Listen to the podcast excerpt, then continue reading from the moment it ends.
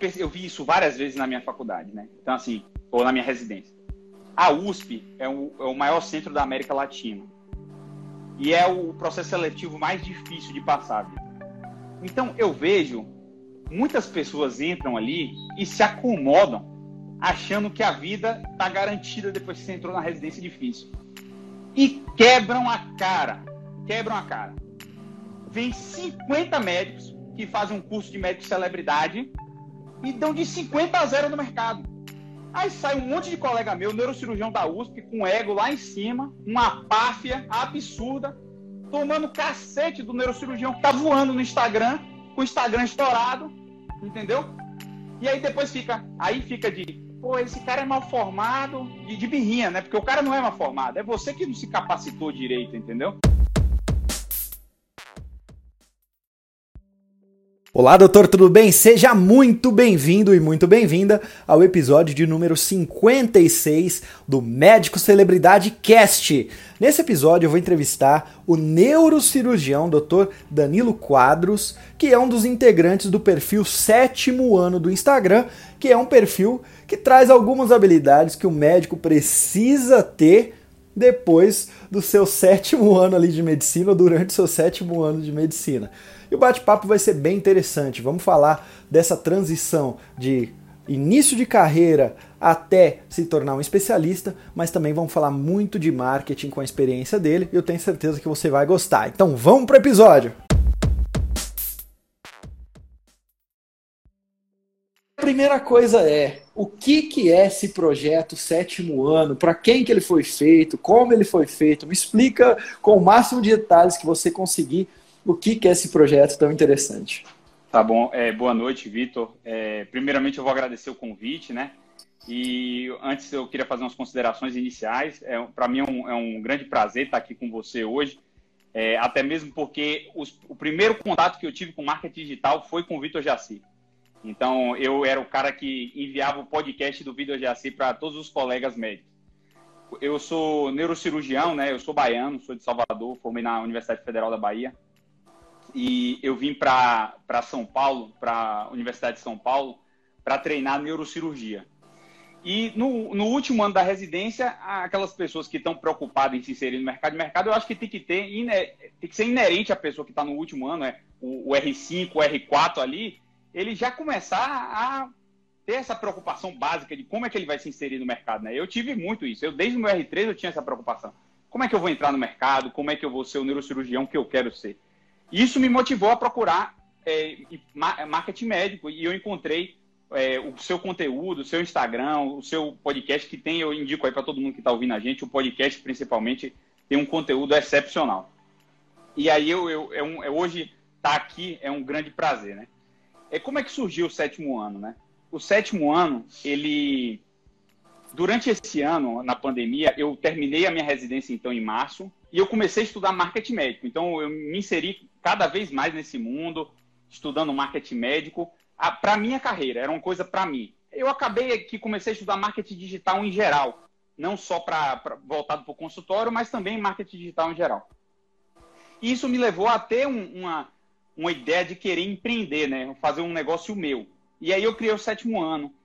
O, o sétimo ano eu, eu, eu procurando alguma coisa para fazer na internet, né? Eu já dava umas aulas desde que eu me formei, eu tive bons resultados na residência médica.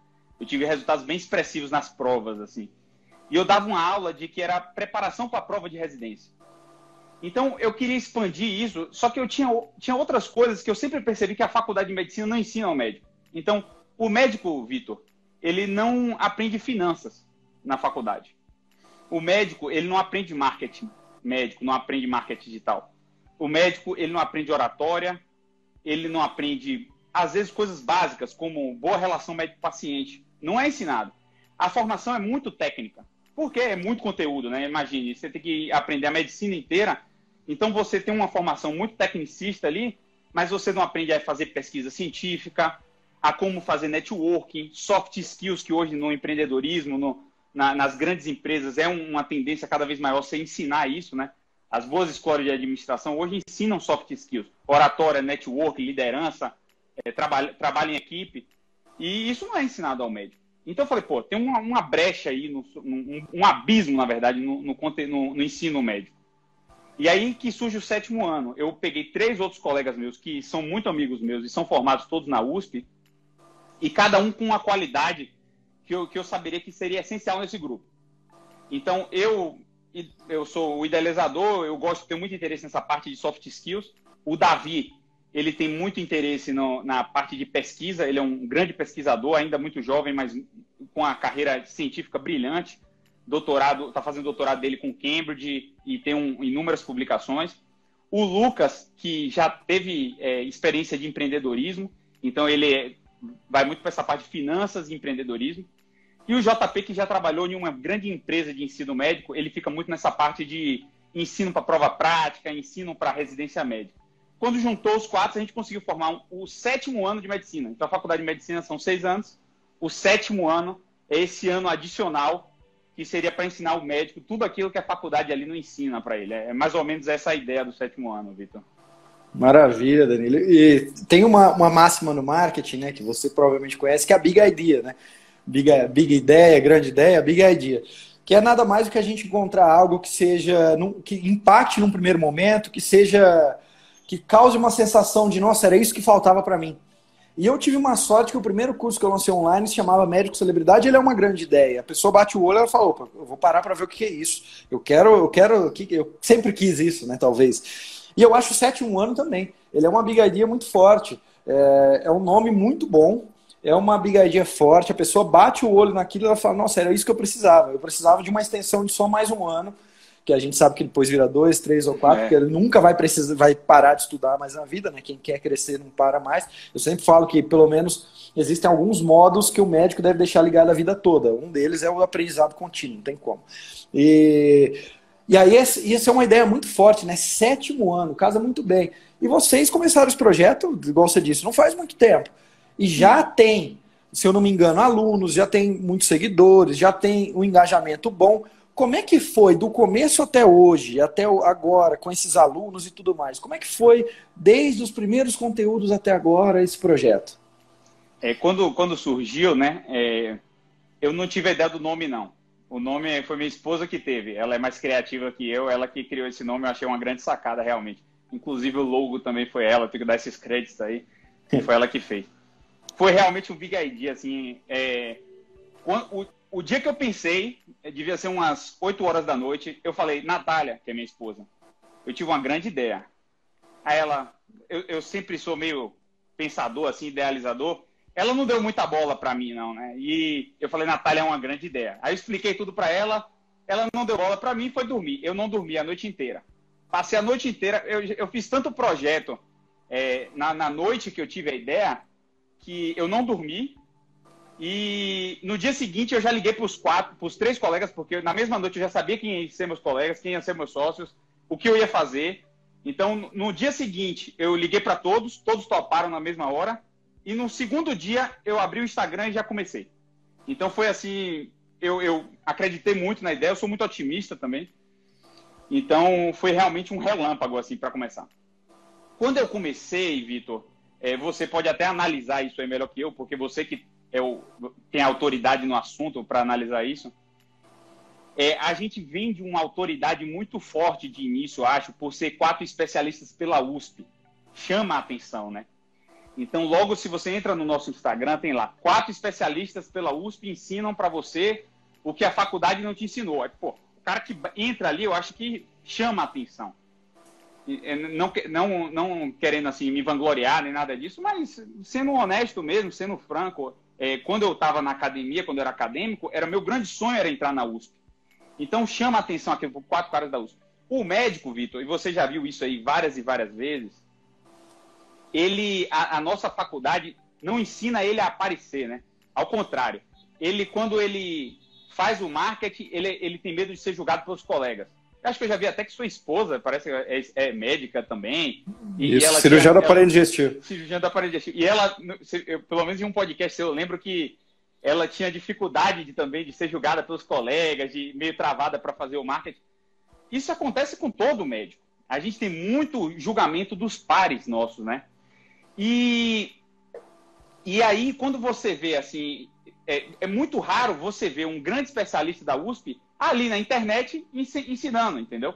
Não que a gente seja grande especialista, a gente acabou de formar. Não, não somos, a gente sabe disso. A gente está traçando nossa carreira enquanto faz isso. Mas quando a pessoa bate o olho ali, acho que chama a atenção. E também a gente foi sempre muito ativo, né? Você ensina isso, eu sei, no Médico Celebridade, você ensina isso no, no, no seu podcast, que você tem que estar tá ali todo dia, né? Desde que a gente começou, a gente. O mínimo que a gente deve ter feito foram 20 caixinhas ali abertas no, nas perguntas, então é consultoria todos os dias. E, e, feed a gente às vezes não consegue produzir tanto, mas sempre está no feed. Uma aula semanal, desde que a gente começou, toda semana a gente dá uma aula de graça nas quartas-feiras, que é sobre todos esses temas que eu falei. Live de especialidade toda semana, consultoria científica toda semana. Então, assim, é uma coisa que realmente dá muito trabalho, muito trabalho. Eu botei, eu na época que eu pensei em fazer, eu falei tem que ser quatro, porque eu sou neurocirurgião. Meu Davi, sócio, colega meu, neurocirurgião o Jota é cirurgião vascular e o Lucas radiologista. Então, você não consegue conciliar com sua carreira médica. Você não consegue. Você é, é, você é profissional, você vive disso e imagina que você trabalha um absurdo. Então a gente sozinho não tem como dar conta disso, né? Então a gente sabia que tinha que dividir. Graças a Deus todos abraçaram a ideia de uma maneira muito forte e a gente se ajuda muito. Eu acho que o crescimento, voltando para a sua pergunta, foi tão grande, tão rápido, por causa disso. Porque a gente sempre teve muito ativo, a gente já começou, a gente teve uma autoridade forte também, e a gente ficou o tempo todo produzindo conteúdo, né? Produzindo conteúdo ali sem parar. Eu acho que foi isso que cresceu tão rápido. Então, as primeiras lives nossas, a gente tinha 800 seguidores e tinha 200, 300 pessoas na live. Era tipo um hype, assim. A gente sem entender o que estava acontecendo. E até hoje, com 12 mil seguidores, a gente 4 mil pessoas acompanhando stories. Então, assim, a gente vê que a gente tem um engajamento é, realmente forte que dá orgulho. A gente está ali crescendo devagar, mas com uma constância muito boa que deixa a gente feliz. É, exatamente, Danilo. Eu acho que o teu engajamento, ele é, talvez na área, ele é único, tá? Na área que, para quem fala assuntos técnicos, é lógico que de vez em quando eu vejo que vocês publicam, e aí que está o, o diferencial de todo o Instagram, né? vocês publicam algumas coisas caseiras, é, você na cozinha, um churrasco, uma coisa Isso. do tipo, tem um outro tipo de conversa, mas com um assunto só técnico é muito difícil a gente ter só engajamento com isso. E o que, que, eu, o que, que eu posso enxergar de tudo isso, né? O público que vocês conseguem conversar muito bem é um público que ele está online. É um público que ele está online. É o, é o, acadêmico, é o que está no final de formação, pelo que eu consigo enxergar, né?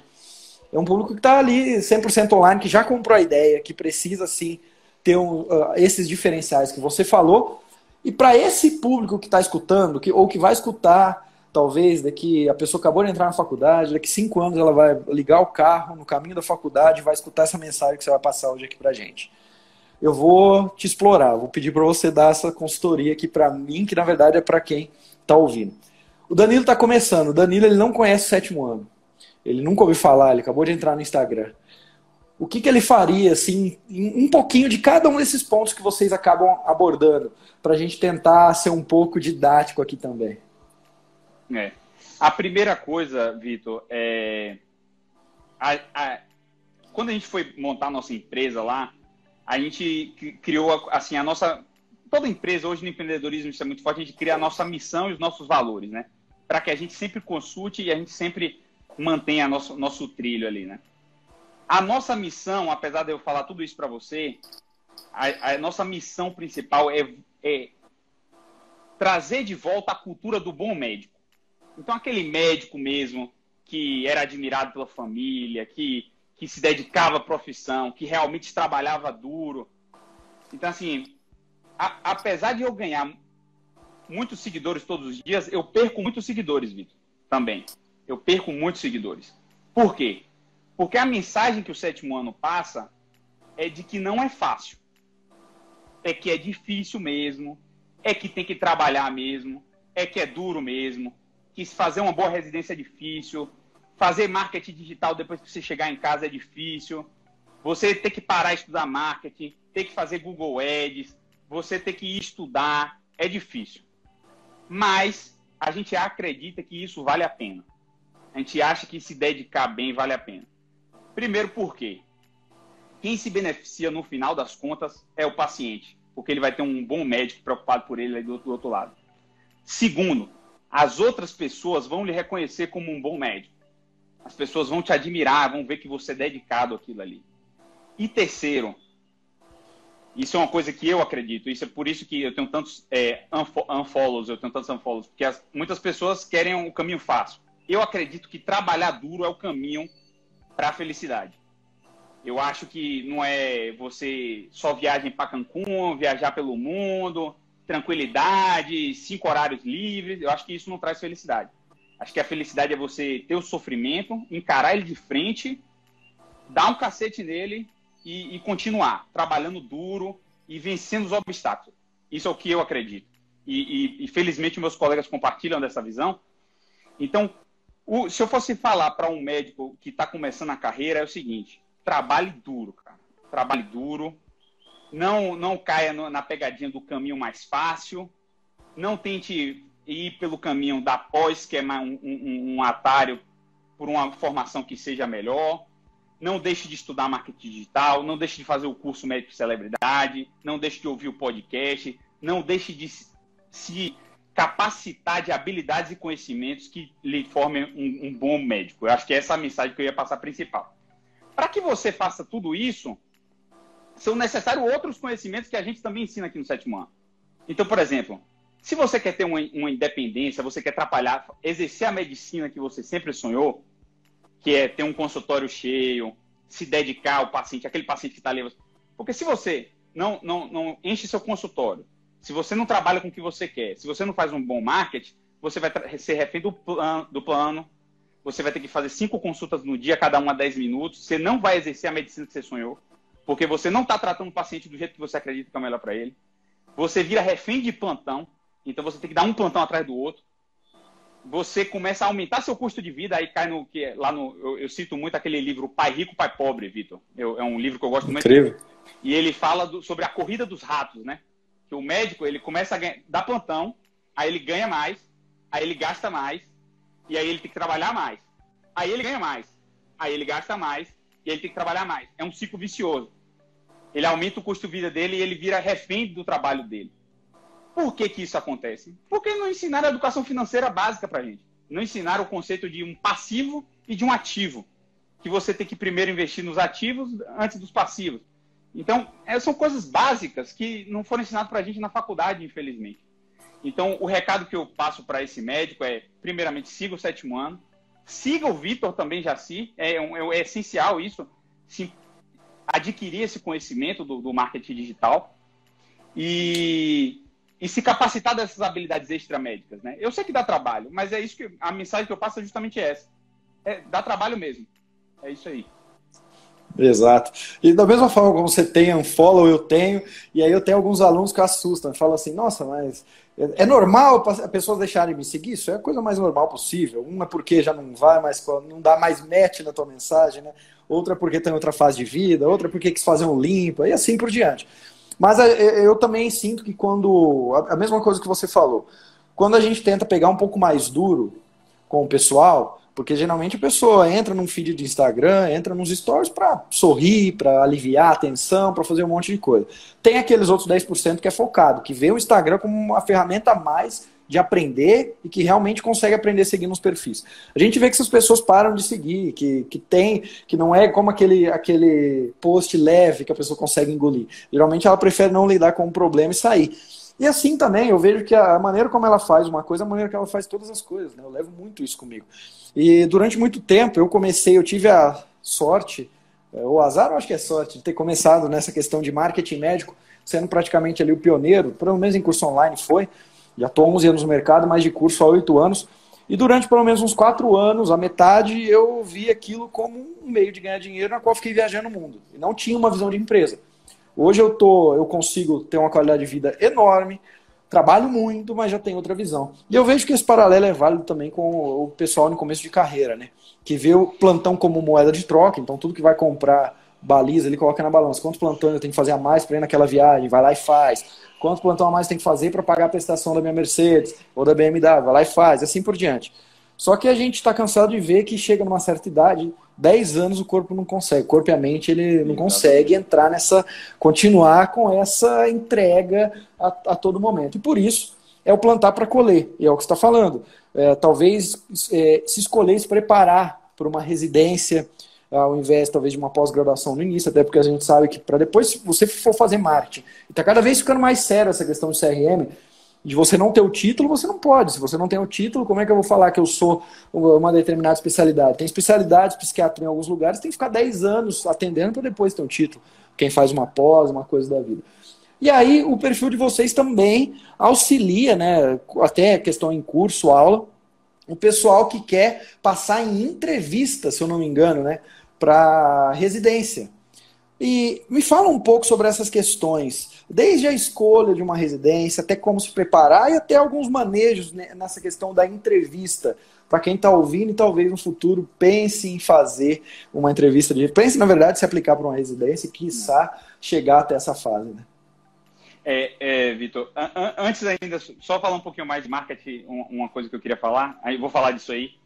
É, é interessante isso, né? De você, você que é especialista da área, até queria que você comentasse antes da gente seguir para esse ponto, que é o seguinte. Eu, muitos médicos, algumas. É interessante isso, tem gente ouvindo a gente de todas as especialidades, mas você falou assim que no sétimo ano a gente dá um, um, muito a nossa cara, eu cozinhando, minha mulher cozinhando, eu fazendo churrasco, isso acontece mesmo. E eu acho que é uma maneira interessante para o médico que está ouvindo a gente aí, dele crescer no marketing digital. Eu gosto de passar essa mensagem eu tiro por mim. Eu não sigo meus colegas médicos que têm Instagram médico, puro. Instagram, aquele Instagram que é só médico, só conteúdo. Óbvio que tem espaço para isso, eu sei, você orienta algumas pessoas assim. Por exemplo, um cirurgião plástico, um dermatologista, ele consegue ir direto no paciente. Né? O paciente tem interesse de ver lá o nariz bem feito, é, o botox, ele explicando como é que vai ser o botox e tal para esse médico, eu acho que o Instagram pode até ser profissional puro. Mas eu vou lhe dizer, eu acho que para a grande maioria das especialidades, você tem que mostrar quem você é. Porque senão não é interessante.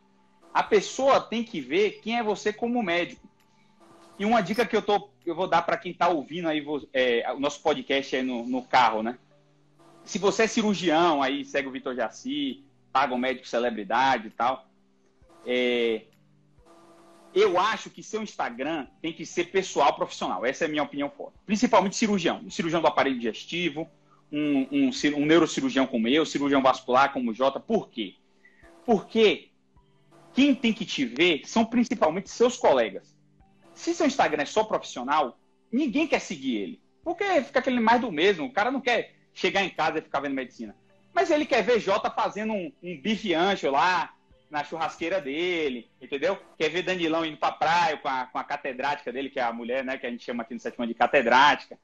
Então, a dica que eu dou aí para o, o, o, profissional é, tirando algumas especialidades específicas que atraem o paciente o, o, direto, faça um Instagram que seja, nem que você, se você é mais bloqueado de mostrar sua vida pessoal, é, faça uma coisa mais leve, mas tente inserir o seu dia a dia. Isso é que torna seu Instagram interessante. E eu acho que facilita até postar. Porque você pensar todo dia em um conteúdo é difícil. Mas você mostrar o seu dia a dia é muito mais fácil. Eu queria que você comentasse aí, já, eu já emendo a, a pergunta lá que você me fez. Não, com certeza. Até hoje eu gravei, eu já gravei a terceira, entre aspas, aula que eu, que eu dou hoje. Hoje eu gravei o próximo episódio do Médico Celebridade Cast, que quem está ouvindo isso aqui então vai ser o episódio alguns anteriores que é o episódio das 10 tendências de marketing médico para 2021. Então, eu coloquei a câmera, gravei uma hora, depois essa gravação vai para o YouTube, o vídeo depois vai para o podcast. E uma dessas dicas era o que eu chamo de médico Rodrigo Faro. É, o que, que é o Rodrigo Faro? Ele é ator, ele canta, ele dança, ele apresenta também, ou seja, um profissional 360. E eu vejo que se eu pegar o Instagram dos médicos, assim, os mais badalados, a gente pode fazer uma lista de 100 mais badalados. Os 100 eles têm algumas características em comum. Eles têm inimigos, uh, inimigo comum junto com a audiência. Então, é um que fala sobre a indústria da farmacêutica que está acabando da sua saúde e fica repetindo isso toda hora, porque vai ter gente que vai comprar essa ideia e vai adorar ele, vai se conectar. Outros falam da indústria do açúcar, outros falam que ficar seguindo influência, tem um psiquiatra que é muito bom nisso. Você vai ficar seguindo influencer e aí você vai ficar colocando metas altas de corpo, vida, família, isso está acabando com o seu. Ou seja, tem um inimigo comum com a audiência para inimigo do meu inimigo, é o meu amigo sempre. Então, essa é uma das coisas comuns. Outra das coisas em comum é ele ser esse médico Rodrigo Faro. O que, que seria basicamente esse médico Rodrigo Faro? No qual ele inverte a situação, ao invés dele fazer igual todo mundo, todos aqueles outros colegas fazem, que são 10% pessoal e 90% uh, técnico, ele já deixa essa balança um pouco mais num sentido contrário, de 60, 40, 70, 30. E aí você até, é, é até interessante a gente falar isso, que você falou que algumas especialidades têm diferenças, tem mesmo. Eu sempre, antes de começar, uh, quando a gente começa o curso, tem algumas atividades que faz, uma delas é para se responder se a tua especialidade ela gera demanda ou ela só trabalha com demanda espontânea. Então, uma dermato, é óbvio que quanto mais ela falar sobre bulldog, sobre botox, sobre bigode chinês, sobre isso, ela consegue gerar uma demanda, porque aquele conteúdo em si ele vende. Já um neurocirurgião que for falar de hérnia, é complicado a pessoa ficar ali todos os dias vendo conteúdo de hérnia. Eu até dou esse, quando eu falo esse case, eu sempre falo do cirurgião de ombro. Que todo dia eu entrava na, no, no Instagram dele e tava assim: o que, que você quer saber sobre a atroscopia? É, o, o teu manguito rotador, tá, sabe? Ninguém entra no Instagram, você me desculpa, para saber de manguito rotador. Então, nesses casos, é até interessante você inverter essa balança e ser um pouco do Rodrigo Faro, que é no teu Instagram você tem que ser um pouco menos médico e um pouco mais humano ali. E aí eu sempre eu tenho ali uma, uma tabela que são os lifestyles que o médico pode, que dá fit para ele. Então tem lifestyle família, tem lifestyle filho, tem lifestyle um esporte, por exemplo, tem médicos que são muito famosos que metade das publicações deles são sobre crossfit.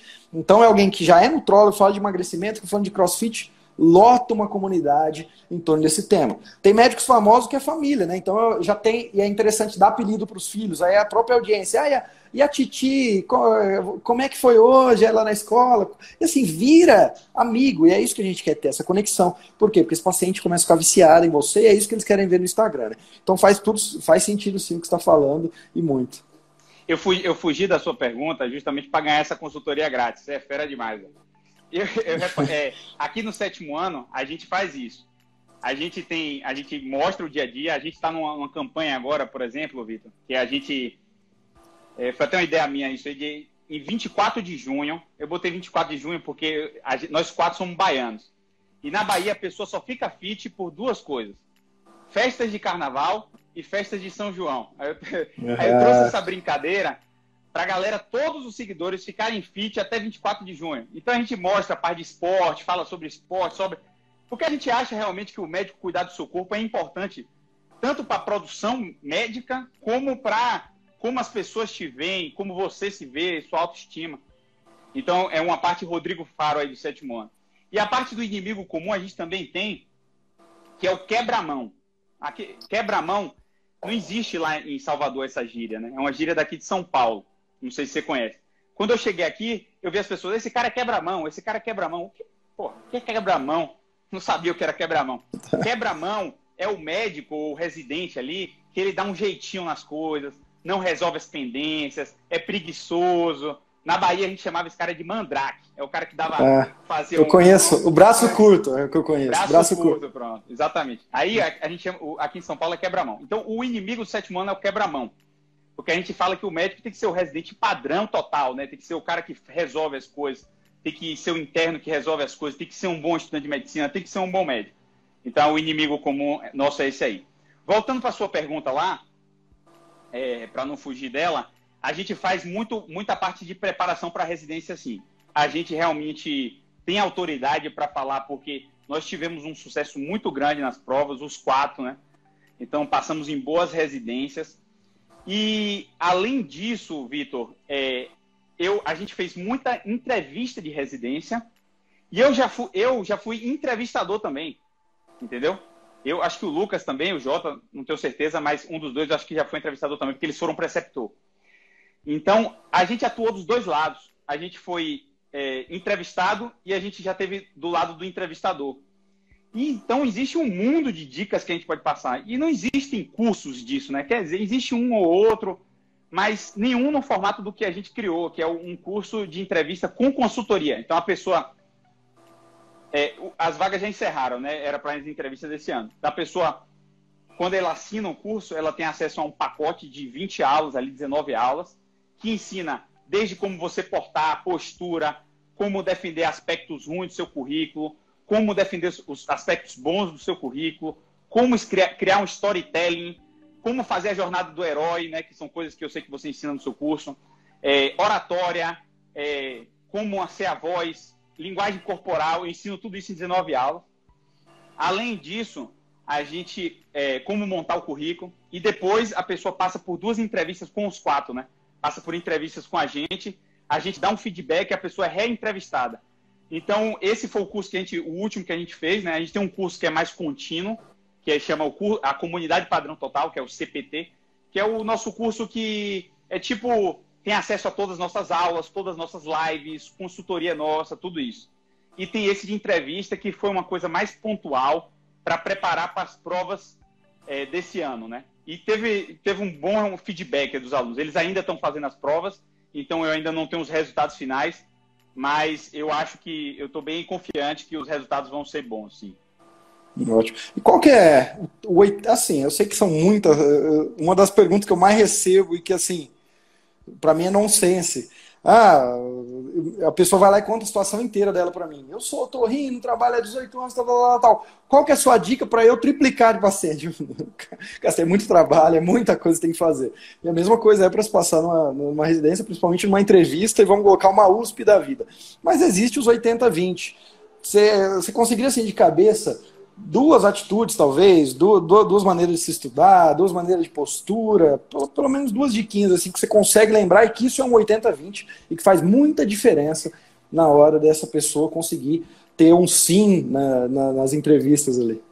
É, eu, eu, gosto muito, né? A regra de Pareto, né? Eu adoro, eu adoro Isso. história, adoro mitologia grega e tudo. Pareto foi um sociólogo italiano que ele percebeu que 20% das é, 80% das terras, das fazendas na Itália estavam na mão de 20%, de 20 das pessoas mais ricas, né? E dessas mais ricas, 20% tinha 80% também. Aí ele levou isso para outras coisas e hoje se extrapolou, né? E eu, eu, eu gosto de perceber essa, essa, essa analogia da regra de Pareto em várias coisas. Eu sempre boto lá nas, nas minhas caixinhas assim, é, 80% de chance e 20% de chance. É, fonte, vozes da minha cabeça, né? Eu boto isso toda hora. Eu tenho sim uma, uma, uma, uma dica principal para quem vai fazer prova de residência. É fazer prova. É, na minha preparação, eu conto essa história, foi assim, eu vim muito focado.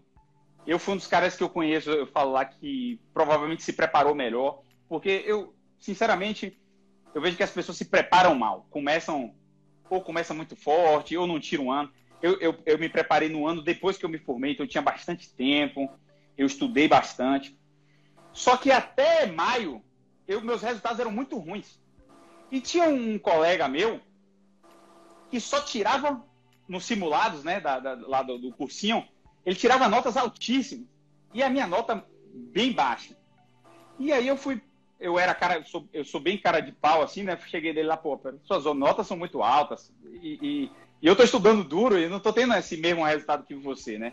Me conta aí qual o segredo, é, Rick, né, um colega meu. O que é que você fez aí? O que é que você está fazendo? Ele falou, Danilão, eu comecei desde o quinto ano a fazer prova toda semana. Aí é? Tá bom. Então, prova toda semana. Esse é o segredo.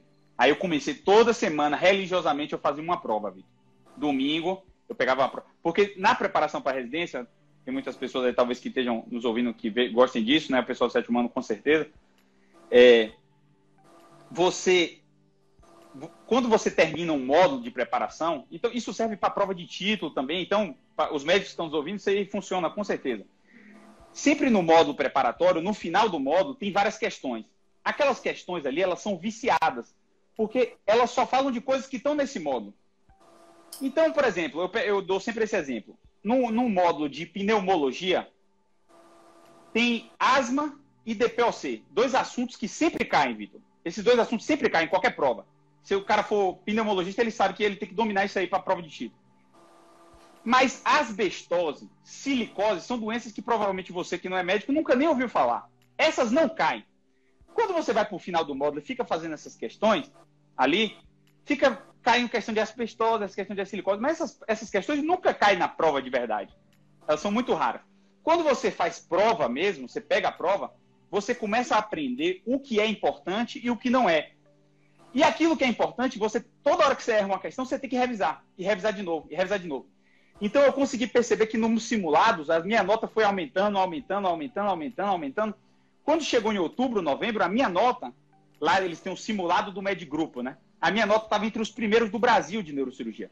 Então eu sabia que eu estava concorrendo às, às vagas mais importantes, porque minha nota subiu absurdamente. Então, se você vai fazer uma prova, seja de título, aí os médicos que estão nos ouvindo, se você vai fazer prova de residência, a dica que eu dou é fazer muita prova. Não questão, prova, toda semana. Maravilha. Tem até uma frase que, que eu não posso falar quem é o autor, porque eu já ouvi falar, já ouvi falar que é de Mohamed Ali, já ouvi falar que é de Jack Chan, outros falam que. Então eu já ouvi falar que é de vários. Mas que ele diz basicamente o seguinte: eu não tenho medo daquele adversário que treina 10 mil chutes diferentes. Eu tenho medo daquele que treina um chute 10 mil vezes. E, e, é muito isso, eu acho. Do que você ficar tentando saber de tudo, né, ali em todas as áreas, e, igual você diz, pneumologia, conhecer cada uma das patologias a fundo e tal, tal, tal. Mas a verdade você não se especializar naquela, ou estudar no máximo aquelas que, que geralmente são 80-20, que é as que caem geralmente e tudo mais. Então fica expert naquelas, não precisa entender de um todo, que é mais fácil o caminho. Eu entendi bem, é isso mesmo? Isso, é exatamente isso aí, é exatamente isso aí. Maravilha. Aí o, o Danilo fez a prova, foi aprovado na residência, começou ali a carreira dele na residência, tá terminando já a residência. Agora ele vai para o mercado mesmo, né? Vai, ele não fez residência para ficar vivendo de plantão. É lógico que neurocirurgia a gente tem que, tem que falar, abrir uma aspas aí. Mas mesmo assim, ninguém não é o sonho, né? Vou ficar vivendo de plantão. E aí agora, quais são as outras habilidades? Vamos começar pela oratória, que, que pouca gente fala isso. Na verdade, eu vou te falar que você foi, se não foi a primeira, foi a segunda pessoa que eu ouvi falar, porque eu já, já até fiz parte de um curso que tinha muito médico ali falando de oratória, que pegava no pé, que médico tem que saber oratória, tem que saber oratória, tem que saber. Por que que médico deve saber oratória? O que, que vai melhorar a vida dele se ele souber? E depois eu te peço a dica. Primeiro vamos é. aprender, é, entender o porquê que ele deve saber. É, é, é, assim, eu acho, eu, eu vi isso várias vezes na minha faculdade, né? Então, assim, ou na minha residência. A USP é o, é o maior centro da América Latina. E é o processo seletivo mais difícil de passar, Vitor. Então, eu vejo muitas pessoas entram ali e se acomodam achando que a vida está garantida depois que você entrou na residência difícil. E quebram a cara. Quebram a cara vem 50 médicos que fazem um curso de médico celebridade e dão de 50 a 0 no mercado. Aí sai um monte de colega meu, neurocirurgião da USP, com ego lá em cima, uma páfia absurda, tomando cacete do neurocirurgião que fez seu curso e que tá voando no Instagram, com o Instagram estourado, entendeu? E aí depois fica, aí fica de, pô, esse cara é mal formado, de, de birrinha, né? Porque o cara não é mal formado, é você que não se capacitou direito, entendeu? Então eu acho que é, é, é, é eu, é, tem um livro que eu, que eu li recentemente, né? O ego é o, maior, é o seu maior inimigo, né? Ryan, Ryan Holiday. É. excelente livro. E é realmente, o médico cai nessa pegadinha muito fácil, né? e a residência não, não, não quer dizer que acabou, doutor. Passou na residência e acabou. Ao contrário, é aí que começa de verdade. A peneira de verdade é o mercado de trabalho. Se você acha que sua residência já garantiu tudo para você, você está errado. Está errado. Nós falamos sempre de você tentar a melhor residência possível para você. Por quê? Óbvio que se você tem uma melhor formação, te ajuda nesse, em você vender a sua autoridade, a sua imagem, fazer seu marketing. Mas não acaba por aí. Para você ser um médico bom, você tem que ter um bom network, você tem que saber falar bem, você tem que ser educado com seus colegas. Uma coisa muito comum, Vitor, que eu vi milhões de vezes é o seguinte: na, na residência você está sempre muito ocupado. Então, você está sempre atribulado. Qualquer residência, a de neurocirurgia a mais, é tipo um exército, assim. Esse ano desistiu 80% dos que entraram, é um absurdo, assim, é, é, é, bem pesado. Só que todas são pesadas. Dermatologia, os R1 de dermato reclamam muito, porque aqui na USP eles têm que tocar enfermaria clínica e tudo, então é pesado para ele. Então todo residente está ali na, no seu limite de trabalho. E aí, quando cai uma interconsulta, alguém pede uma interconsulta para você, o que é que ele fica? Ele fica puto. Ele fica chateado, fica com raiva do cara que pediu interconsulta para ele. E aí ele, às vezes a interconsulta é idiota, por exemplo, é uma coisa que não precisava ter pedido. Aí ele fica, porra, esse cara me pediu essa interconsulta idiota, entendeu? Aí vai todo desaforado lá no prontuário escrever que não precisava ter pedido, precisava. É, mal edu é mal educado com o colega, entendeu? De forma totalmente desnecessária. Só que esquece, Vitor, que esse cara que está sendo mal educado é o outro, é o cara que está no dia seguinte no Sírio Libanês e que se ele tivesse atendido educadamente, ele ia referenciar para ele, ia pedir uma interconsulta no Sírio Libanês no dia seguinte. Só que não vai pedir para você, porque você é um, um, um, mesquinho, um preguiçoso que não, não, não fez o seu trabalho direito quando deveria ter feito. Então, isso é muito comum. É, essa falta de noção das coisas são importantes. Aí, voltando para a oratória. A oratória está aí também. Isso é claro para mim. Os médicos de destaque falam bem. Então, se você é tímido até hoje e você nunca procurou um tratamento, uma terapia, ou tem vários métodos aí, nem que seja um coach, sei lá o que você vai fazer. Você tem que fazer alguma coisa. Tímido é que você não pode ficar. Se você for patologista ou radiologista, tudo bem, doutor. Aí tudo bem. Eu, eu duvido que você tenha patologistas ou radiologistas no médico celebridade. Acho que deve ser bem raro.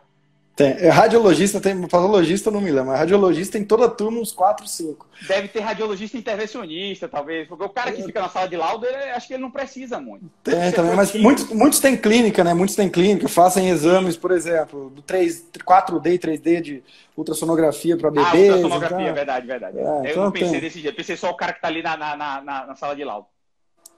Então, assim, se você perceber, é, repete, como você, você percebeu, para você fazer o seu trabalho bem feito, você analisou 100 médicos celebridades e viram o que é que tinha de comum em todos eles. Se você vê os médicos que estão bem inseridos no mercado, que estão de consultório cheio, provavelmente todos falam bem, Vitor. Tá. Porque a oratória é importante para uma boa relação médico-paciente. Então, um cirurgião, que ele não fala bem com o seu paciente, primeiro que ele não vai nem atrair o paciente, mas se ele atrair, ele ainda não vende a cirurgia. Porque o cara não vai fazer cirurgia com você, não sentiu confiança em você, você fala mal, não explica direito a, a, a, os riscos, os benefícios e tudo. Então começa a relação médico-paciente. Segundo, se, se você dá uma aula na faculdade, isso aí vai ficar bem claro para qualquer médico que está ouvindo a gente. Você vai lembrar, lembre de dois ou três médicos que você admirava na faculdade. Esses dois ou três médicos, eles falavam bem. E aí, quando você tem um paciente, você referencia para aquele professor que você admirava. Porque ele, quando a pessoa fala bem, ela cria autoridade, ela mostra que ela sabe, entendeu? Você sente segurança. É, é, o, o, neurocirurgião, Vitor, por exemplo, vou dar o um exemplo do neurocirurgião. O neurocirurgião e qualquer outro cirurgião, ele é muito vaidoso com a cirurgia dele, né? Então ele, o cara que está ali na residência, ele quer aprender a clipar o aneurisma. O cirurgião de barriga lá, sua esposa, ela quer fazer a cirurgia de Whipple, que é uma cirurgia mais complexa que tem do abdômen, ressecar um colo, sei lá, um tumor um hepático. Tem alguns cirurgiões que conseguem fazer uma coisa dessa, porque é tecnicamente muito difícil, e tem outros que não conseguem. Tem uns que são muito bons tecnicamente e tem outros que não são bons tecnicamente. Vou ser bem sincero aqui. O paciente não sabe o paciente não sabe quem é o cirurgião bom. E eu vou ainda mais longe, Vitor. A sua colega, que é gastro, não sabe se sua esposa opera bem ou não. Ela não sabe.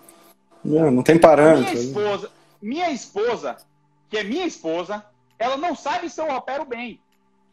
Só sabe que, se o cirurgião opera bem ou não o residente dele, o colega dele e a instrumentadora que está na sala. Nem o anestesista sabe. Às vezes o anestesista sabe. Tirando esses, ninguém sabe se você opera bem ou não. Então a pessoa acha que você é cirurgião bom ou não, de acordo com o seu Instagram e a sua oratória. A verdade é essa, doa quem doer.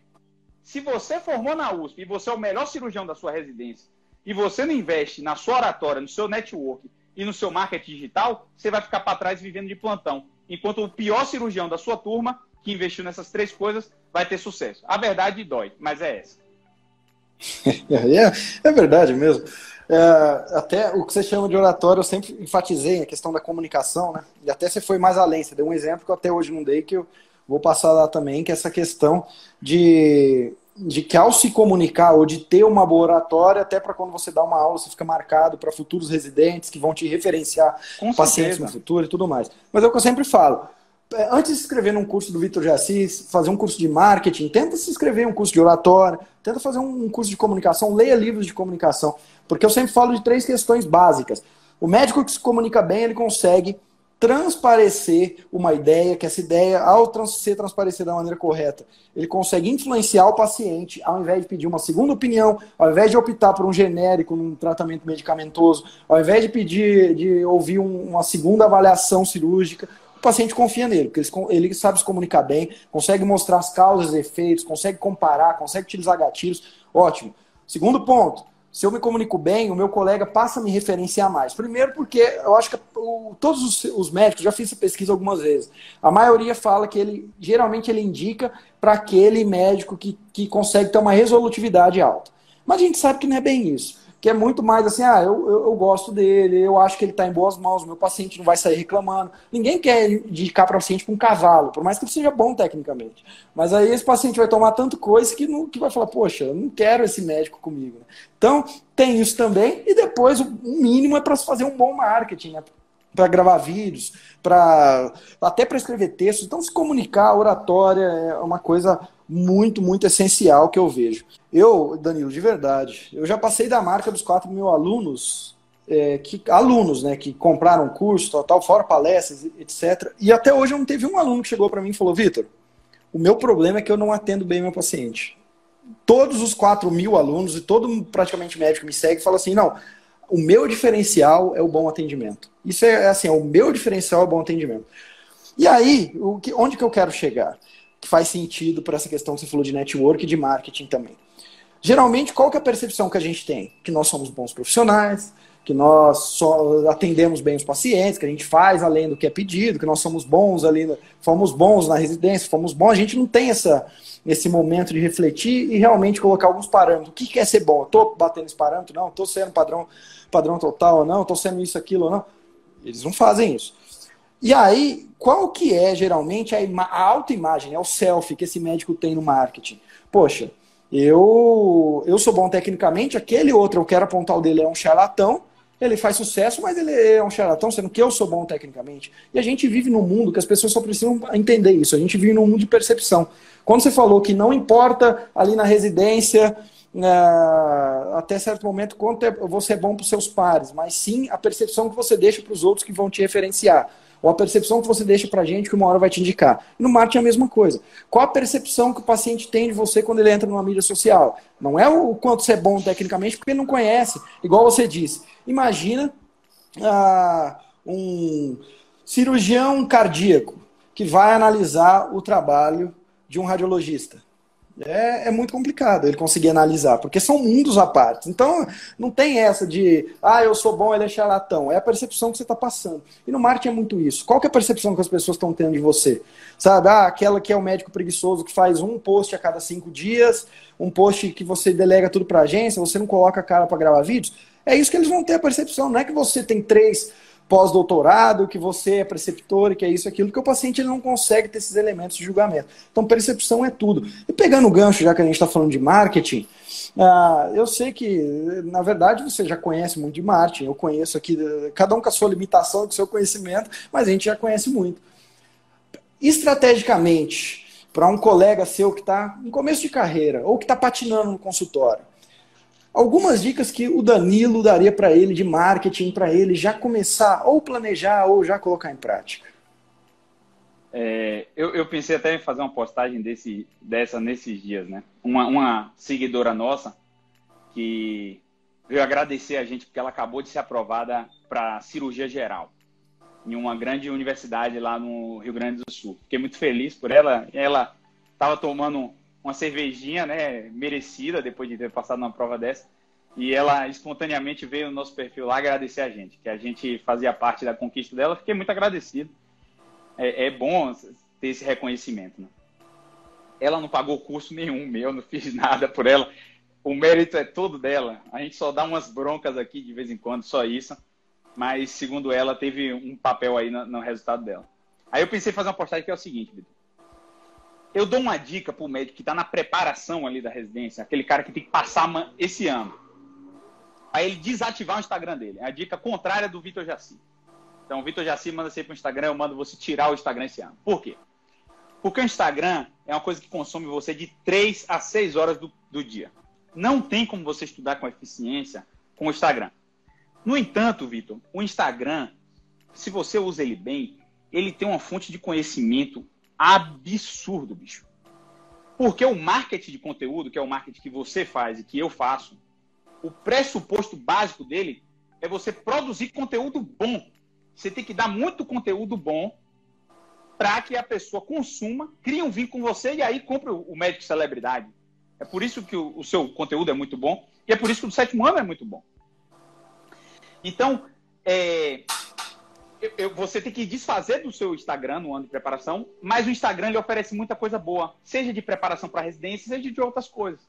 Então, o que, que eu faço para o cara que está no ano de preparação? Faz o seguinte, tio. Desfaz o Instagram e faz um fake esse ano. No fake, nesse fake você segue Vitor Jaci, sétimo ano, segue só aqueles que produzem um conteúdo de qualidade para você. E não fica vendo é, sua coleguinha que está na viagem em Cancún, porque você não tem que ver esse, isso esse ano, doutor. Você está preparando para residência, que viagem de Cancún, tá maluco? Então você tem, você tem que focar. E essa, essa residente de cirurgia geral, Vitor, ela acho que ela não fez isso nem porque eu falei, ela já tinha feito isso mesmo. O Instagram dela é tipo residente de cirurgia geral 2021, tá ligado? É um fake. Não tem o nome dela. Porque ela realmente já fazia isso. Acho que ela fazia isso desde antes de eu, de eu sugerir. E ela só seguia os, os Instagrams chave ali para ela. Então a dica que eu dou é essa. Não faça. E aí a dica que eu ia dar para ela depois que ela passou na residência. Ó, você começou a residência hoje agora. Então você começou a residência hoje, tira esse fake e faz o seu pessoal. Vai engateando, tia. Não precisa fazer tudo de uma vez. Primeiro, ouve o podcast do Vitor Jaci ali. Ele tem um de Instagram, um de Facebook, tem um de, de Google Ads. Vai começando ouvindo aquilo ali. Aí você vai começando a fazer uma postagem do seu dia a dia, mostrando que você é uma boa residente de cirurgia geral. Vai construindo sua autoridade. Quando você publicar um trabalho científico, você bota lá. Quando você for para um congresso, você coloca lá. É assim que as pessoas. misturado com sua vida pessoal. É assim que você vai formando seu Instagram, que as pessoas ficam interessadas, que seu Instagram vai ficando engajado ali, entendeu? E aí, quando você estiver ali terminando a cirurgia geral, entrando na especialidade, vendo que você tem que entrar no, no mercado de trabalho, assina o médico celebridade, se capacita lá na CPT com curso de oratória e outras coisas, entendeu? Tem que estudar realmente marketing pesado, porque é aí que você vai ter que dar um boom no seu Instagram, vai ter que tornar ele mais produtivo. Então é um passo de cada vez. Começa devagar. Ano de preparação à residência, fake. Passou na residência, tira o fake e começa a produzir conteúdo devagarzinho ali, misturado com a vida pessoal. E depois profissionaliza com um curso padrão aí que nem é o seu. Maravilha. E você, para conseguir passar numa residência de neurocirurgia, que é uma das mais concorridas na USP, que, na América Latina provavelmente é o lugar mais concorrido, a gente está falando de duas, é, duas coisas bastante concorridas. Fazer um fellow, uh, sair de um estado e para o outro, até as outras vitórias anteriores, passar numa, numa, no vestibular de medicina numa época então que era muito mais concorrido do que é hoje. Essa pessoa ela precisa ter algumas questões de mentalidade, ela precisa ser centrada, ela precisa ter alguns skills aí. E se pudesse me falar uma característica que o Danilo ele tem de mentalidade, que ele vê que poucos, poucos colegas talvez tenha, e que ele tem isso desde talvez há 6, 10 anos atrás, ele já tem essa, essa questão de mentalidade. E uma outra já pergunta é, junto com essa. Então, uma coisa é a mentalidade, a outra é de algum hábito que você tem, que esse hábito tem feito você conseguir produzir mais. Porque, imagina, é cirurgia, é bloco, é preceptoria, é isso, isso e aquilo, e mais conteúdo para Instagram, e mais mentoria e tudo mais. Algum hábito que seja muito latente aí no Danilo e que faz com que ele produza mais. Legal. Primeira mentalidade, né? É... Vitor, é... quando a pessoa vê assim, ó, porra, Danilo passou em neurocirurgia da USP, a primeira coisa que ela pensa assim, esse fila da puta aí deve ser um gênio. E e não dá para mim. Não é impossível fazer isso aí, tá? Só que eu não conheço ninguém que se esforçou mais que eu, Vitor. Eu vi várias pessoas se preparando. Eu não vi ninguém que estudou igual eu. Não, ninguém. Eu não vi até hoje. Então, cara, você não pode dizer que Danilo é um gênio. Óbvio que tem pessoas que são muito boas de prova. Eu tenho um R1, um menino agora que desistiu agora no R1. No dia seguinte ele fez, desistiu. Um mês seguinte ele voltou na USP, fez prova para anestesiologia e passou em sexto. Um cara é verme de fazer prova. Tem pessoas assim. Eu conheci na minha trajetória pessoas muito boas de prova. Não é meu caso. Se eu ficar um, dois meses sem ver um negócio for fazer uma prova, eu vou tomar bomba. É certo. Mas, apesar de, disso, todas as vezes que eu fui fazer uma prova, como você notou aí, na Federal da Bahia, lá direto do terceiro ano, passei em cinco residências, passei primeiro colocado da residência de neurocirurgia da Santa Casa, que também é muito concorrida. Então, tive um resultado expressivo, mas me preparei muito duro. Então, da mentalidade, eu lhe dou duas coisas. Uma coisa que me ajuda muito é ter uma meta. É por isso que eu falo assim, ó, você não precisa escolher a sua residência lá no primeiro ano, segundo ano. Ao contrário, eu acho que às vezes atrapalha. Você escolhe muito cedo, você fica subespecializando, porque passa na prova, quem sabe, pediatria, ginecobstetrícia, cirurgia geral, clínica médica e preventiva. Se você sabe neurocirurgia, não vai te ajudar em nada passar na prova. Ao contrário, você não tem que estudar neurocirurgia para passar na prova de neurocirurgia. Então, a dica que eu dou para o cara que, que, que, tá, que vai fazer qualquer prova assim grande é você ter primeiro, no sexto ano, quando você vai começar a estudar, escolha uma especialidade. Pelo menos se prepare para uma especialidade. Porque me ajuda, isso não é para todo mundo, isso é uma coisa minha, você perguntou coisa minha. Me ajuda muito, Vitor, eu me imaginar onde eu quero chegar. Então, Davi, que é meu sócio, ele passou em neurocirurgia na USP um ano antes de mim. Porque a gente entrou junto porque ele trancou para o exército. Mas ele passou um ano antes de mim. E a gente era colega de turma na UFBA, lá na Federal da Bahia. Quando eu vi que um colega meu de turma passou, eu falava, não, eu vou para lá. E eu ficava enxergando isso, mentalizando isso, que eu ia para lá. Pode ser que pareça balela, papo de coach. Sim. Isso me ajudou muito, entendeu? Isso me ajudou muito. Outra coisa é realmente sentar a cabeça, a, a, a bunda na cadeira e estudar, velho. Não tem segredo. E é aí que eu sei, Vitor, que um monte de gente que não tem resultado, fala que não tem resultado, mas não tem o tempo de bunda cadeira que eu tive, entendeu? Dói, doutor, dói, é ruim, é chato, é o pior ano da sua vida, é insuportável. Eu vejo muita gente, Vitor, assim, ó. Ah, se eu, eu vou fazer esse ano, mas se eu não passar, eu faço o ano que vem. Doutor, se você entra com essa mentalidade, é óbvio que você vai perder. Porque o ano de preparação ele tem que ser tão ruim, mas tão ruim, que você nunca mais queira passar por um desse. O cara que fala que vai fazer outro desse, eu já sei. Quando me fala isso, eu já sei. Esse cara não vai ter um resultado expressivo. Porque tem que ser ruim, você tem que sangrar ali, é um negócio que tem que ser chato. Então eu falo que você tem que. Por isso que a gente, a gente tem uma dica. A grande maioria dos cursinhos, Vitor, ela manda você se preparar no quinto e no sexto ano. Por que, que elas mandam se preparar no quinto e no sexto ano? Porque quando elas mandam você preparar no quinto e no sexto ano, ela vende o dobro para o residente ela vende o cursinho no quinto e vende o cursinho no sexto. Então tem um viés de interesse óbvio. Aqui no sétimo ano a gente fala o contrário. O seu ano de preparação é tão ruim que ele só pode ser um só.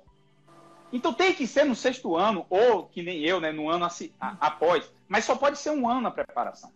Então, de mentalidade, eu falaria isso aí. De hábito, fazer esporte, doutor. Fazer esporte é essencial.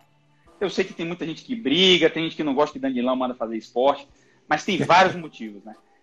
O para mim, eu sempre fiz. Eu tô todo, tô todo vermelho aqui e, e, e, com a cara toda vermelha, Vitor. Jiu-jitsu. Porque hoje eu, hoje eu voltei pro jiu-jitsu depois de seis anos. Eu treinei jiu-jitsu a vida toda e eu, eu tava, cheguei, fiquei até com medo de chegar atrasado na live.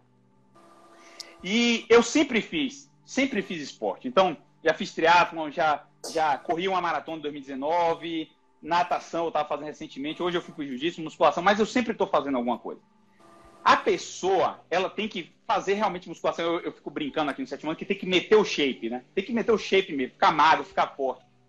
Por que isso? São vários motivos, né? Primeiro, porque quando você faz exercício, você faz musculação, você tem que fazer uma dieta, cria a resiliência necessária para vários momentos da vida. como o ano de preparação da residência.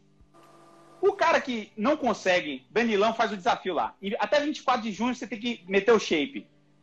Se você não consegue fazer uma dieta e fazer uma academia até junho, você não vai conseguir no seu sexto ano fazer a sua prova de residência. Pronto, acabou. Porque se você não tem o hábito necessário para malhar três vezes, na, ir para academia três vezes na semana e fazer uma dieta, você não vai ter para ter um resultado expressivo na prova de residência. Então, quando você treina sua mente a correr uma maratona, como eu fiz, fazer vários exercícios, você está treinando para várias situações na vida. Uma residência difícil, uma prova difícil, uma inserção no mercado de trabalho difícil, uma vida de plantão difícil. Ajuda em tudo. Além disso, Vitor, o exercício faz você sentir a saúde, óbvio, óbvio a saúde. E o terceiro, você se sente bonito e você fica bonito. E é importante ficar bonito. Você que estuda médico e celebridade, uma coisa que com certeza tem nos 100 médicos que você viu é que eles são atléticos ou bonitos mesmo. Eu, as pessoas aqui às vezes brigam, me bloqueiam porque eu falo que, que ser bonito é importante e tal, me bloqueiam bastante. Mas tudo bem, eu falo. Eu acho que é importante ser bonito. Se, se você tá bem com o seu corpo, você se apresenta diferente. Sua oratória melhora, sua postura melhora. As pessoas, elas reconhecem isso antes mesmo de você falar. Então, você, a postura que você forma, como você se apresenta, a impressão que a pessoa, isso a gente aprende em oratória, né? A impressão que a pessoa cria de você, ela cria nos dois, três primeiros segundos da interação. A sua interação é totalmente diferente quando você está fazendo exercício quando você não está fazendo exercício. Então tem um livro que eu indico aqui que chama O Capital Erótico, que é a importância da é, tem aí, né? Pronto. A importância da beleza nas interações sociais, né? Então é, é importante fazer exercício. Eu encho o saco aqui no sétimo ano mesmo. Encho. Aí minha esposa esse dia falou: Não, você está enchendo muito o saco no sétimo ano. Não. É, tem que ser coisa de medicina. Não. Eu vou encher o saco de exercício. Por quê? Aqueles que adotarem isso, que sejam uma minoria ou não, eu vou mudar, fazer uma grande diferença para elas se elas fizerem exercício físico.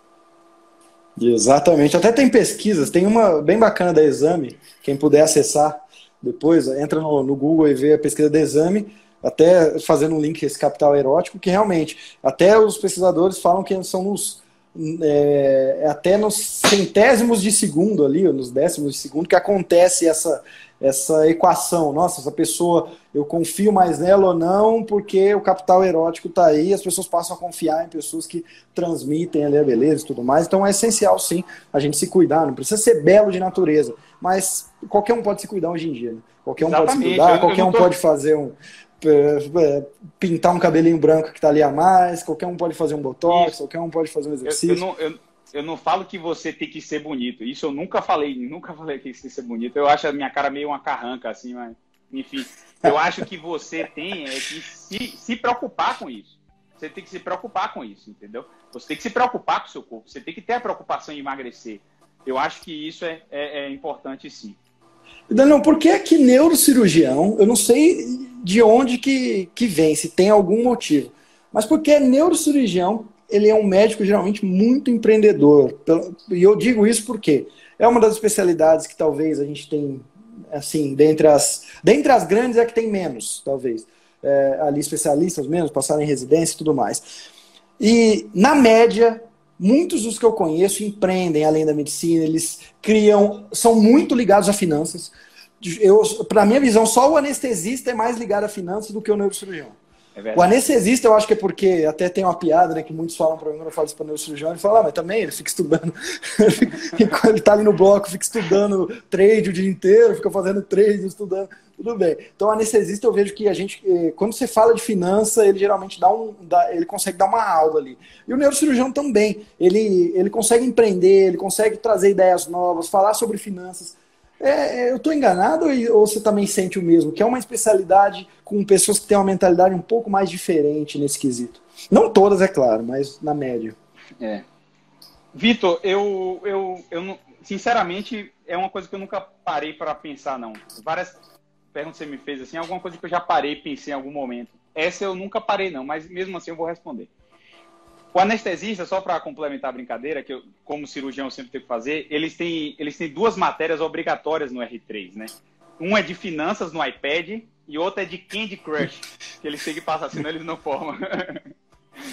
É, tirando a brincadeirinha aí, é, da, a neurocirurgia, eu não sei porquê, mas tem um colega meu, o Júlio, que ele é o maior youtuber neurocirurgião e um dos maiores youtubers do Brasil. Ele tem o Neurocirurgia BR lá. E ele é um pioneiro de internet, né? Ele, ele inclusive, é uma grande inspiração para mim e provavelmente para muitos neurocirurgiões brasileiros. Talvez até seja ele um ponto aí que com, de conversão de tanto interesse, né? De empreendedorismo ou tá na internet e tal.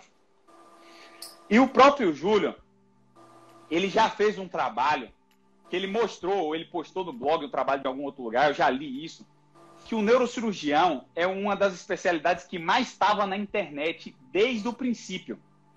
Então, quando era. Oh, acho Orkut não, mas tipo, Facebook logo no início, o neurocirurgião estava lá.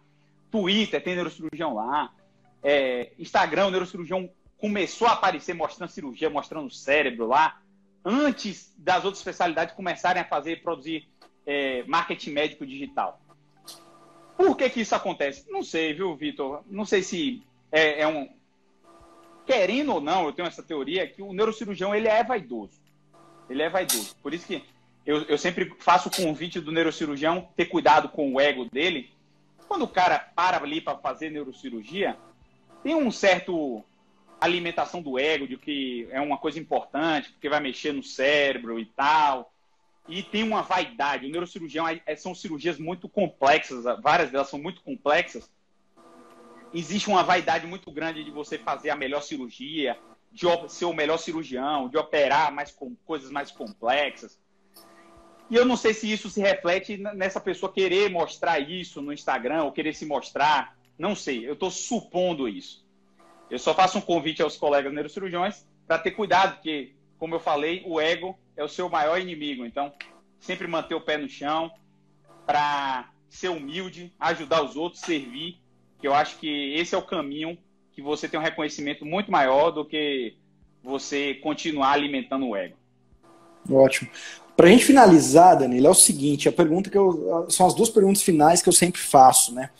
Uh, aqui pro, pro pessoal que está que tá ouvindo a gente. É o seguinte, eu já quero me despedir de você, então você que vai tocar essa última, essas últimas duas perguntas, mas elas são muito pertinentes. Se você pudesse uh, colocar uma frase para que todos os seus amigos médicos um dia pudessem ver essa frase e refletir sobre ela, seja porque você vai escrever essa frase no outdoor no céu e céu é para o mundo inteiro ver, ou que você vai colocar num congresso que vai todos os seus colegas ver essa frase. Qual frase seria? Por que da reflexão?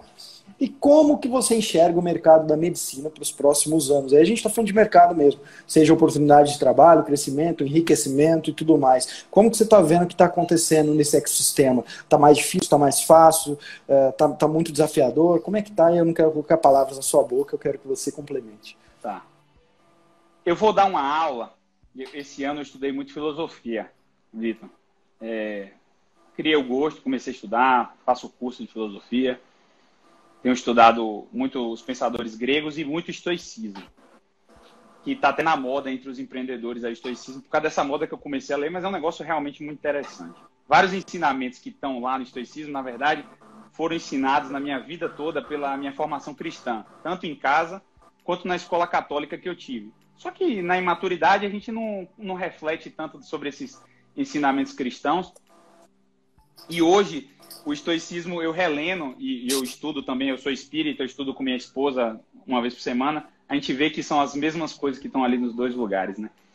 É, Para quem é ateu, que hoje aumentou muita o, a, a, o número de, de pessoas agnósticas, ateu, eu faço um convite de estudar o estoicismo, porque ele traz esses mesmos ensinamentos cristãos, né? Sem, sem a necessidade de você acreditar em Deus, baseado numa, numa razão, numa lógica de que você é, praticar essas coisas vai te ajudar. Eu quero dar uma aula na CPT nos próximos meses, aí talvez esse mês, uma aula sobre quatro ensinamentos estoicos, que é o memento. Eu, quem estiver ouvindo a live aí pode pesquisar e estudar sobre isso. Eu faço convite, é muito bom. Que é o memento mori, o Premeditation Malorum, o Amor Fati e o Sumum Bono. E se você falou para eu falar uma frase, eu vou escolher um dessas quatro aí. E eu vou escolher o amor fati. O amor fati foi trazido pelos estoicos e também foi muito Nietzsche, Nietzsche refletiu muito sobre, sobre o amor fati. O amor fati significa amar as suas circunstâncias. Significa, significa não só aceitá-las, mas realmente amá-las, né? Então, assim, o homem, ele gosta, o homem, ele veio para o mundo, o sentido, eu, eu gosto de um pensador que fala, que é o Jordan Peterson, fala que o, sentido da vida é, não, não é sua viagem para Cancún ou você ter muito tempo livre. Isso não traz realização, Vitor. Se você pegar grandes jovens talentos que ficaram famosos, tiveram tudo na vida, essas pessoas acabam com suas vidas. Macaulay Culkin, é, os, os rockstars, Amy Winehouse, qualquer famoso que fica famoso, não tem uma orientação na vida, jogador de futebol. A, quando a gente assiste eles, a gente acha que aquilo é felicidade. Mas não é. Felicidade não é isso. Felicidade, esse, esse Jordan Peterson fala é o seguinte: é você pegar o maior sofrimento seu, doutor, e carregar nas costas. Não pode ser um sofrimento que você desabe, mas tem que ser um pesado que dobre seus ombros e que você consiga carregar esse sofrimento. Esse é o sentido da vida. É isso que traz felicidade. É você conseguir carregar um sofrimento. O amor fati, que é a mesma coisa que no, no, cristianismo lá, né? A gente vê Jesus falando que você tem que aceitar o sofrimento, tem que é, aguentar os percalços da vida. Aqueles que, que aceitarem isso terão o reino dos céus. O, o, o estoico traz também como um amor fati, que é a frase que eu do, convido vocês a dar uma estudada aí. O amor fati é justamente isso, é você amar suas circunstâncias. A gente vai sofrer. A gente sofre às vezes com coisas pequenas, às vezes a gente sofre com coisas graves. Tem pessoas agora que estão perdendo entes queridos com Covid. A gente não entende isso. A gente não entende por quê que o Covid está levando uma pessoa próxima a nós. Uma pessoa importante. Mas isso é importante para você. Esse é o pensamento histórico. Você cresce nessa situação. É, é aguentar esses sofrimentos e essas circunstâncias e abraçá-las para si que faz você uma pessoa melhor, uma pessoa mais, mais feliz. Então, a frase que eu deixaria no outdoor aí era amor fati. E os curiosos que botassem no Google iam ganhar uma excelente aula sobre esse ensinamento histórico. Quanto ao mercado de trabalho, que você me perguntou, estão formando hoje, acho que 22 a 25 mil médicos por ano. Em 2025, estarão formando 30 mil médicos por ano. É, eu tenho que estudar isso porque meu, meu negócio agora é sobre isso. E não dá para saber o que vai acontecer. A verdade é essa. Eu não vou ficar terrorismo aqui, o mercado vai acabar para o médico. Esqueça isso. Eu acho que isso não é verdade. Primeiro que o Brasil pode dar certo, o Brasil pode melhorar as, as condições de saúde, o SUS pode melhorar, pode surgir mais plano de saúde, pode melhorar o acesso a plano de saúde, entendeu? E, e, a gente sabe que existe muito a crescer nisso, né? A saúde do Brasil é um lixo. Se ela cresce, vai crescer o mercado de trabalho também mas tem que ser uma preocupação. E você, como marketing digital, é uma dor que você pega do seu cliente, é justamente essa, óbvio. Se está formando 30 mil médicos, como é que eu vou me inserir nesse mercado? E tem que ser uma preocupação. Não vou dizer que você fique tranquilo aí que está tudo resolvido, que não é assim. Realmente é uma dor. E eu, eu tive essa dor. Foi isso que eu, me fez procurar o Vitor Jaci. Foi essa dor de como é que eu vou me inserir no mercado de trabalho. Dito isso, Vitor, é, tenho formado muito médico, não dá para saber o que é, mas tem muito médico muito ruim. Muito ruim. E, não, e, não, e como eu falei, a culpa não é do seu coleguinha, a culpa não é da sua faculdade, a culpa não é da sua residência, a culpa é sua, doutor. Porque o cara, é muito mais fácil ele culpar a, minha, a faculdade. Ah, eu fiz uma faculdade particular do interior de não sei onde, de uma única esquina, por isso que eu não, não, não posso isso, não posso. Não pode nada. É uma mentira isso. Você era um, um quebra-mão safado, só ia pra Atlética, só cheirava loló, só fumava maconha, só ia pra festinha, não fez um trabalho extracurricular, não fez nada na faculdade inteira e depois a culpa é da faculdade. Entendeu? Óbvio que eu não vou negar que existem faculdades melhores e existem faculdades piores, é óbvio isso. Agora, você não pode jogar a culpa toda na sua faculdade, ao contrário, ela é 20%, os 80% da regra de Pareto lá são, é você. Então, eu tem muito médico ruim. Então, da mesma regra de Pareto aí, eu posso dizer, 80% são ruins, 20% são bons. Para os 20% bom, não falta mercado de trabalho, não falta. Aí uma preocupação que tem todo dia aqui, Vitor, é o seguinte: Danilo, qual a especialidade que dá dinheiro? Danilo, que especialidade de escolha? Qual é o mercado bom? É, o que, é que eu tenho que fazer para ter uma vida tranquila? Doutor, se você for bom, eu digo com certeza, faça o que você quiser. Faça o que você quiser. Porque se você é bom, sua vaga está garantida. Só tem que ter a preocupação de, de, de mercado de trabalho, que especialidade escolher, o ruim. Então, em vez de ficar preocupado no mercado de trabalho, se preocupe em ser padrão total. Porque se você é padrão total, sua vaga está garantida. O padrão total, Vitor, o que é o padrão total que me pergunta todo dia? É o médico que procurou fazer uma boa residência, fez uma capacitação depois, fez uma preceptoria, ficou no meio acadêmico, estudou marketing digital, estudou finanças para poder trabalhar do jeito que ele quer, entendeu? Estudou como é que monta um consultório, fez o curso como ter uma secretária padrão total, porque que, que você tem é o seu curso, né? Como é o nome do curso da secretária? Secretária médica lucrativa, que é meu, mesma coisa. Médico lucrativo. É, mas tinha que ser padrão total. então, o curso do Vitor Jaci de, de, de, secretária padrão total é o quê? Que o médico não sabe isso. Que você tem que ter uma secretária que, que conquiste o cliente para você, que saiba gerenciar o seu consultório, ela que, que é a gerente do seu, do seu consultório. Então, o médico padrão total é esse, Vitor. É o que se capacita de todas essas habilidades. Se você tem isso, se você tem é por isso que as pessoas gostam do sétimo ano. Porque elas percebem que o que a gente dá aqui é uma coisa diferente. Então, a pessoa que se capacita com essas coisas, ela não tem que se preocupar com o mercado de trabalho, Vitor. O médico bom tem espaço. Viu só, doutor? Falei para você que esse episódio estava muito interessante e que todo mundo deveria compreender essas habilidades, principalmente de marketing, que o sétimo ano da medicina tem para trazer. Espero que você tenha gostado. Do mais, qualquer dúvida que você tiver sobre marketing médico, vai lá no meu Instagram, VitorJaci, me envia um direct para eu te responder e te espero um dia no curso mais completo de marketing médico do Brasil e quiçá do mundo, que é o curso Médico Celebridade, um curso que você vai aprender na prática como se tornar um médico ali famoso na sua região de atendimento e assim conseguir viver confortavelmente de consultório particular. Do mais, até o próximo episódio do Médico Celebridade Cast.